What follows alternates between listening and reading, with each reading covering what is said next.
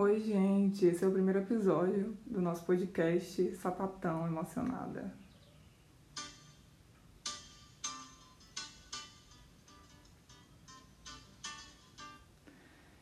Bom, e para começar, né, essa entradinha é uma música da Maria Bethânia que diz assim: não é dela, mas é cantada por ela, né, que é melhor ser alegre e ser triste. E esse episódio é mais ou menos sobre isso, né? Então, primeiro eu gostaria de falar os motivos pelos quais esse, esse podcast foi pensado, né? Então, é, me apresentar, eu sou sapatão e sou emocionada. É, esse episódio, ele foi esse podcast foi pensado através de uma grande necessidade que eu tinha de compartilhar algumas experiências e, e eu comecei a pensar como eu vou fazer isso se algumas experiências eu não gostaria de compartilhar dizendo para as pessoas quem sou eu, dizendo para as pessoas, enfim, colocando meu nome em jogo. Então eu pensei, vou criar um podcast, talvez algumas pessoas escutem o que eu tenho para contar, o que eu tenho para falar. E vai ser bom, porque aí eu posso também desabafar algumas coisas e outras pessoas podem estar passando por situações muito parecidas com a minha. É, nesse podcast, a intenção é a gente conversar, né, trazer aqui algumas experiências e fazer com que essas experiências é, possam, de alguma forma, se ressignificar em coisas positivas, né? De pensar que, é, apesar da ideia do podcast ser uma ideia antiga, eu não. nunca tinha. nunca tinha criado nesse modelo dessa forma, porque, como eu falei, né? Não queria. Não, não tinha pensado na ideia do anonimato, mas também porque passando por uma fase muito difícil da minha vida, onde a emoção tomou de conta e aí e logo a gente vai falar sobre isso, né? Onde a emoção tomou de conta, eu pensei, nossa, acho que talvez seja o momento agora, porque, enfim. Então, depois de ter uma grande reviravolta na minha vida, uma grande reviravolta na minha vida, né? Eu saí de casa e tudo, e meu relacionamento acabou, então foi tudo uma loucura da crise dos 30 veio junto. É... Eu comecei a repensar muitas coisas na minha vida e depois de passar uma semana tenebrosa, que ainda não acabou, inclusive, que está sendo muito difícil, com muitas crises de choro, com muita dificuldade, aquelas, aquelas, né? A gente sabe como é. é eu cheguei à conclusão que talvez seja óbvia para todos os sapatões que estejam me ouvindo agora. Ser sapatão é muito difícil. Não é fácil. Mas por que, que não é fácil? Porque quando você é sapatão, você nasce antes de ser sapatão, a maioria de nós, né? Tem uma socialização de quando a gente é criança, eles ensinam a gente, né, o mundo heterossexual, a estrutura heterossexual, ensinam a gente sobre a heterossexualidade. Então, o momento em que você se percebe, se descobre, ele é um momento que ele às vezes pode vir com muito sofrimento. E, e, e que para muitas pessoas é um momento de, de muitos, muitos rompimentos, muitas que não é fácil, a verdade é essa, não é fácil. E aí até você se encontrar, né? Até você se, se perceber enquanto sapatão, enquanto mulher que é sapatão, é todo... São várias questões que você vai passar, porque como assim é, nós não, não queremos homens, né? As pessoas ficam questionando sobre isso e ficam invalidando a nossa sexualidade por conta disso, e a gente fica o tempo todo tendo que sair do armário diversas vezes e provar, e provar que a gente gosta de mulher, que a gente é sapatão sim, e tudo. E quando eu falo de mulher, eu tô falando de mulheres cis e mulheres trans, nós falando de mulheres. E, bom. E aí as pessoas colocam estereótipos sobre nós, né? Sobre nosso corpo. ser emocionada, por exemplo, essa história do sapatão emocionado é um estereótipo. Mas eu resolvi é, trazer ele de forma positiva, porque às vezes ele quase sempre ele é colocado de forma muito negativa. Mas mais na frente eu vou falar mais um pouquinho sobre isso. E aí, bom, como eu tava dizendo que ser sapatão é muito difícil, né? E aí a gente não. As pessoas colocam estereótipos sobre nós, e um desses estereótipos é sobre o fato de que a gente odeia homens, né? E isso não é verdade. A gente tem relações de amizade, a gente tem relações fraternas, a gente tem amigos, a gente tem primos, a gente tem irmãos, a gente tem pai, a gente tem várias pessoas que são homens na nossa vida que a gente tá ali convivendo e tal, e que a gente se acostuma a estar tá ali com eles e que cria vínculos fortes de fato. E isso não nos faz menos sapatão. O que nos faz sapatão é exclusivamente outra coisa. Não é isso. Né? Ser sapatão não é só você não, não se interessar por homens, não se interessar pelo gênero masculino, mas é também você. É um posicionamento político, né? Você, a gente não pode deixar de falar sobre isso, que sapatão é revolução. E, bom, é, a gente recai sobre nós esse estereótipo, né, de que a gente odeia os homens e que a gente é frustrada e que e tudo isso para a gente conseguir vencer esses, esses, essas coisas que as pessoas jogam sobre a gente, sobre as nossas cabeças, é muito difícil, né? A gente passa um tempão lutando pra. Sempre que você entrar, se você tá me ouvindo aqui, você é uma, uma mini sapatão, acabou de entrar no mundo. Saiba que você vai passar por tudo isso, né? As pessoas vão invalidar você e você vai ter que lutar para ser validada.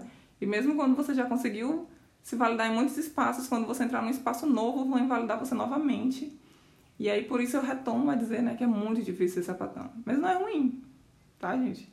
E aí dentro das nossas socializações, uma das que se colocam sobre nós, né?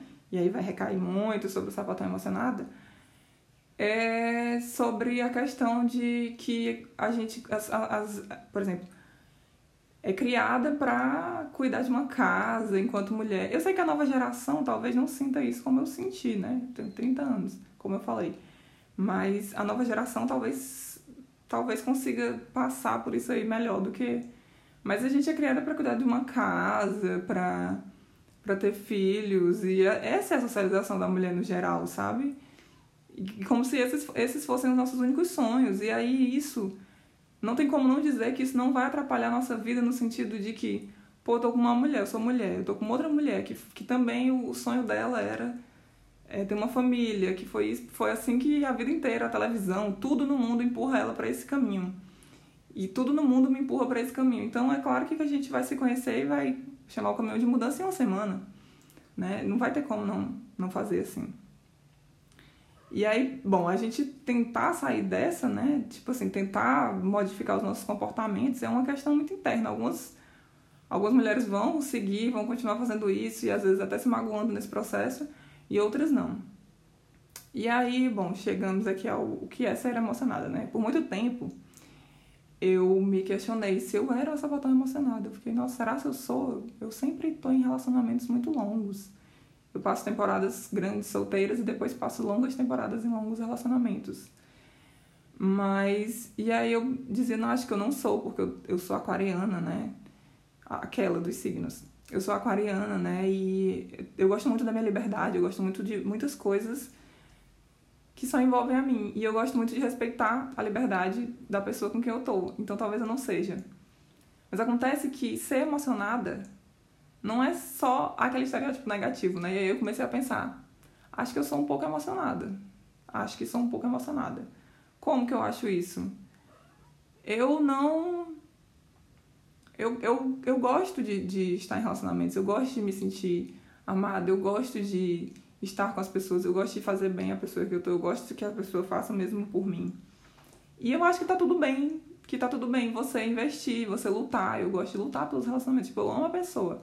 Por que, que eu vou abrir mão do relacionamento com facilidade? E aí é importante dizer agora aqui, quando eu digo isso, esse lutar, né, é, é sabendo que a pessoa também me ama e não deixar que os pequenos problemas do dia a dia façam com que as relações se desgastem e a relação se torne uma coisa descartável, né?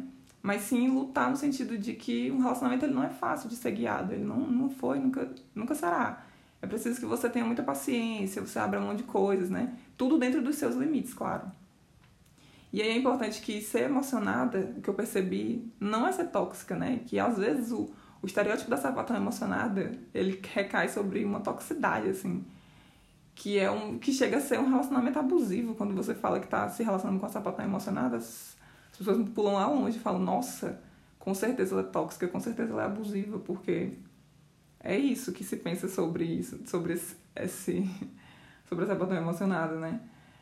Mas é, acho que as emoções elas são positivas, né? E acho que o, o lance, o grande lance de você se entender enquanto sapatão emocionada é controlar essas emoções e compreender a outra pessoa, né? Então, você ser emocionado, você ser uma sapatão emocionada, não necessariamente é uma coisa negativa, pode ser uma coisa positiva também.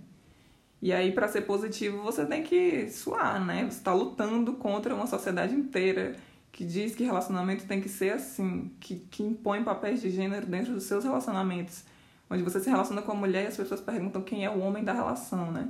Então você também vai lutar para não cair nas grandes ciladas do cis hétero patriarcado aí que tá aí, né, querendo colocar a gente eternamente em ciladas, principalmente quando você é sapatão. Acho que uma das coisas que eu até comentei no começo sobre ser sapatão, que é muito difícil, é isso, assim, são muitas ciladas, né?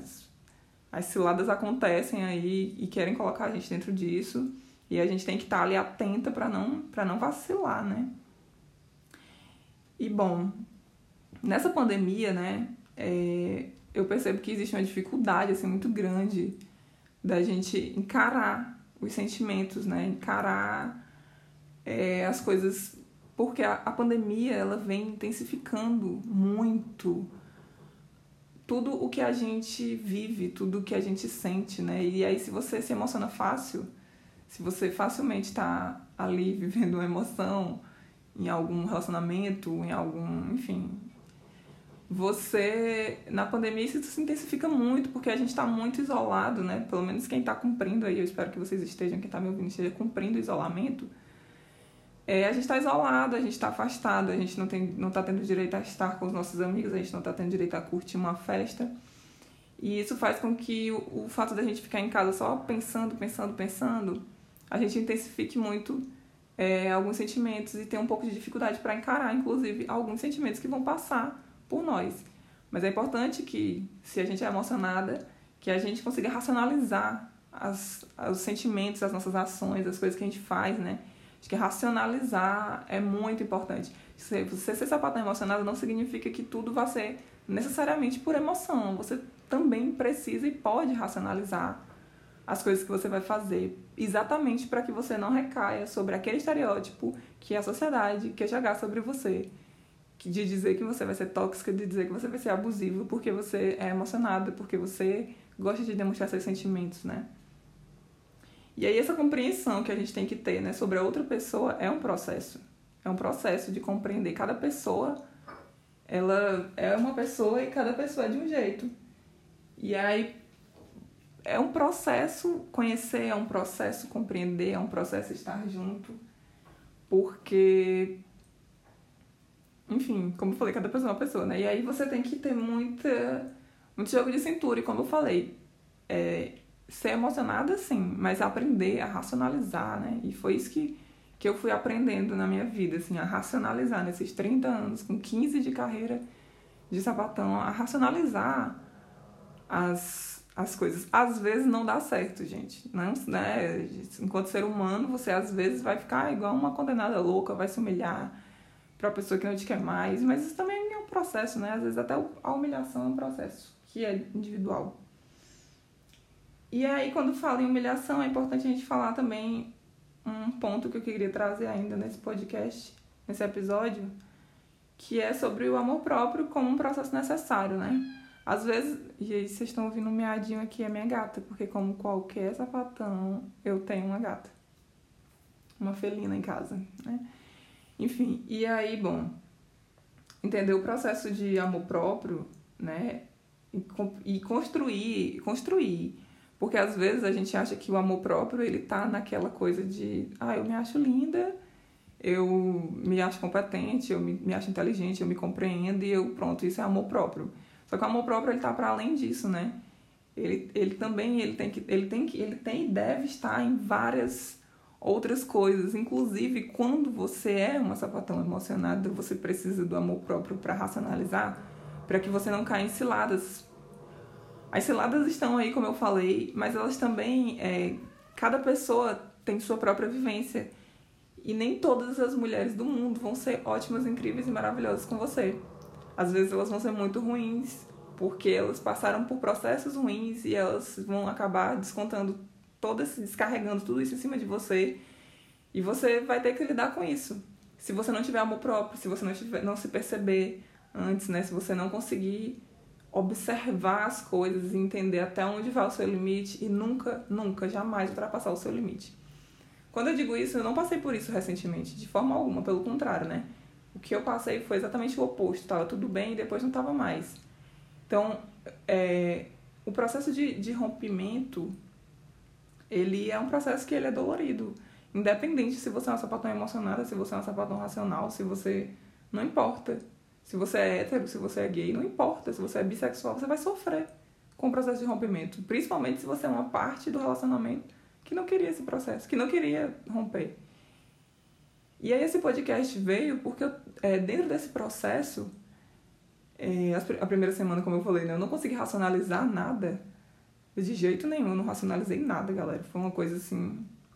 Mas nesse segundo momento, agora, eu comecei a pensar as coisas de outra forma, né? E, e, e pensar que a gente não pode. É, a gente não pode simplesmente parar, né? E aí essa construção do amor próprio, porque quando a gente sai de um rompimento, muitas vezes que onde a gente não optou por aquilo, né, não foi nossa escolha, não foi a gente que escolheu aquilo.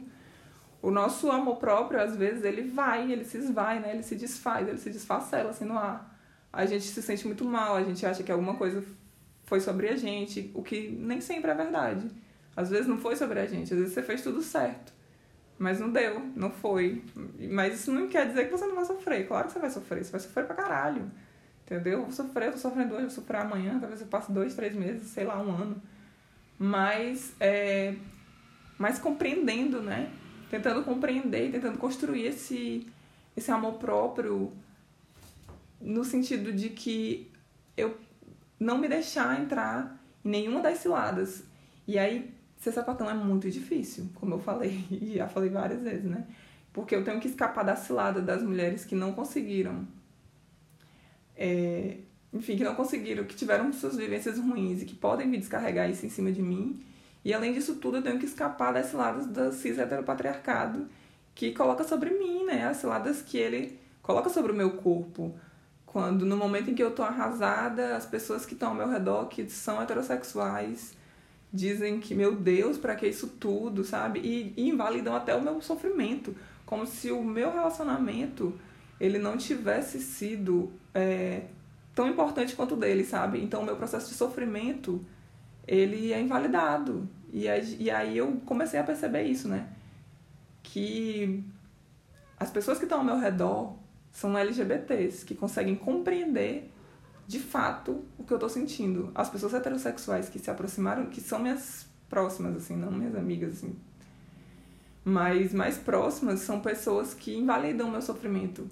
Então é uma invalidação sobre tudo o que a gente faz, né? Não é só é, é a nossa existência, é a invalidação do relacionamento quando ele existe e, e ainda por cima a invalidação do nosso sofrimento quando ele acaba. Então é, é um eterno apagamento daquilo que nós somos, daquilo que nós queremos ser, daquilo que nós construímos, né? Na nossa vida o tempo todo. É, eu pensei esse podcast para ele ser sempre, para ele ser semanal, onde eu venho aqui conversar sobre algumas coisas e acho que talvez, espero que existam pessoas que pensem parecido comigo, que gostem do que do que estão ouvindo aqui. E que é, e aí ele é para ser semanal e sempre assim, nessa média de 20 a 25 minutos, que é o tempo que você lava ali uma louça e ouve alguém que pensa parecido com você e que resolveu colocar aqui sua voz na internet para que vocês escutem. E se você tem alguma coisa que você queira mandar para mim, se você quer conversar, que você quer se colocar, quer contar uma história que vem para cá para eu comparar com as minhas, porque eu acho que aqui vão vir algumas experiências, aqui também a gente vai falar sobre feminismo, aqui a gente também vai falar sobre política, porque não dá para não falar sobre isso.